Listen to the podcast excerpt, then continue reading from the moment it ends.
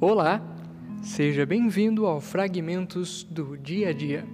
Meu nome é Gabriel, também conhecido como Anjo Escritor, e aqui nesse podcast eu vou ler textos curtinhos de minha produção, contos, poesias, poemas, coisas que podem te tocar ou te comover.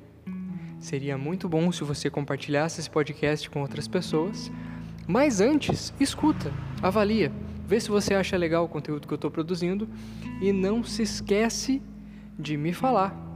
Me segue lá no Instagram, escritoranjo. Muito obrigado e aproveite o podcast.